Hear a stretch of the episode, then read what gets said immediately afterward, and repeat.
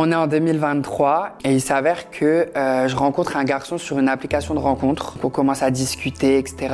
On s'échange rapidement nos réseaux sociaux. C'est en plein été, donc euh, je suis vraiment en mode euh, one life, je kiffe ma vie et tout. Et lui, en fait, il me fait comprendre que pareil. Du coup, je décide de parler un petit peu avec lui et tout. Mais il refusait en fait de me montrer sa tête. Il me disait ouais, je suis discret, tout ça, tout ça. Je me dis ok, t'es discret, pas de souci, mais de toute façon, si on se voit, je vais voir ta tête. Il me dit oui, t'inquiète et tout. Donc on commence à discuter et tout, donc 3-4 euh, jours, je dirais. Et après, on décide de se capter. Donc je, je, tiens bien à recontextualiser que je vais capter un mec sans même avoir vu son visage. Je suis genre complètement taré. Quand je me refais la scène dans ma tête, je me dis je suis complètement malade. Bref, donc je vais le capter et il me donne son adresse. C'était genre à 5 minutes de chez moi. Du coup, j'y vais, je me garde dans sa rue et tout. Et j'ai une maison. Et donc je lui dis je suis devant. Donc il vient me chercher. Je fais il vient me chercher, il a une cagoule. Je me dis je me dis non.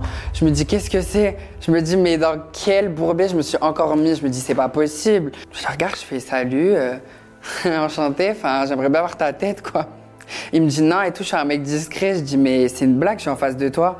Tu crois, tu crois va faire des trucs alors que j'ai pas vu ton visage? Bref, j'insiste, j'insiste et tout. Et au début, il voulait vraiment pas enlever sa cagoule. C'est-à-dire après, je rentre chez lui et là, il enlève sa cagoule. Je le trouve mignon donc je reste. Mais s'il avait trouvé moche, en vrai, je serais parti en courant. Mais je le trouve mignon, donc je reste. Il était genre euh, métis, euh, il avait genre des, des curly hair un peu. Il était grand de fou, genre 1m96, grave musclé et tout.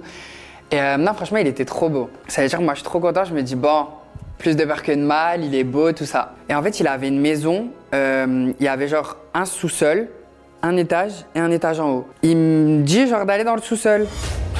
je le regarde, je lui dis mais je vais pas, je vais pas aller dans ta cave, tu vois, enfin tranquille, genre euh, t'as vu, tu m'as vu, je vais pas aller dans ta cave. Il me dit ok vas-y, bon on se posait au salon. Du coup j'ai dit ok, on se pose au salon, tout ça, on parle, il me sert à boire et tout. Euh, on regarde la télé, franchement c'était tranquille et tout. On commence encore une fois et tout à chauffer et tout, et, euh, et on fait nos bails. à un moment donné, il me dit ouais chute et tout. Là, je me dis, ok, tout bizarre et tout. Et juste même quand je lui parlais, il me disait, ouais, chut, parle moins fort et tout. Et je me dis, ouais, il y a un problème. Pourquoi il me dit ça constamment alors qu'il est censé habiter tout seul dans sa maison? Et genre, je lui dis, ouais, bah, qu'est-ce qu'il y a? Et du coup, je commence à m'énerver et tout. Je lui dis, ouais, bah, dis les termes, qu'est-ce qu'il y a? Et là, il me dit quoi? Il me dit, mot pour mot, fais moins de bruit, il y a ma femme et mes deux gosses à l'étage qui dorment. Et là, en fait, je me suis dit, non, c'est une dinguerie parce qu'en plus, on avait déjà bien entamé les bails. C'est-à-dire que je pouvais pas, genre, en mode, euh, faire le mec fier, en mode, ouais, bah, tu mourras pas et tout, ce qu'il m'avait déjà eu au final. J'avais trop la rage. Et quand tu m'as dit ça, je me suis dit, mais c'est un truc de fou malade de faire ça aux gens. C'est-à-dire, le mec, il m'a reçu chez lui. Il a fait ce qu'il avait à faire avec moi chez lui sur le canapé. C'est-à-dire que sa femme, elle était sur le canapé genre deux heures avant avec ses gosses. Et pendant que sa femme dormait en haut avec ses enfants. Je me dis, c'est un truc de fou. Quand il me dit ça, je m'énerve. Euh, je me rhabille, je lui dis, ouais, c'est mort et tout. Je me casse, t'es un vieux mec et tout.